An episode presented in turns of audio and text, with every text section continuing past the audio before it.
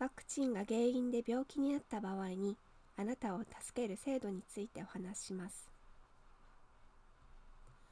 COVID-19 のワクチンを打った後に病気になったり障害が出たり死んだ場合日本の国がお金を出してくれる制度があります。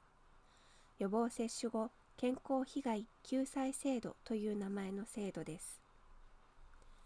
ワクチンを打った後具合が悪くなることがあります。副反応と言います。これは COVID-19 からあなたを守ってくれる免疫が体の中にできるために起こることです。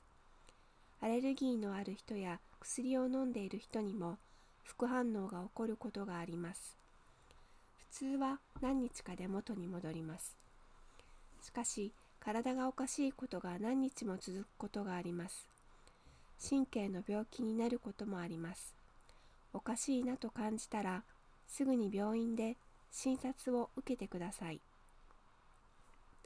この制度を使えばその時に自分で払った病院のお金や入院にかかったお金の全部または一部を返してもらうことができます。あなたの住民票がある市区町村に相談してください。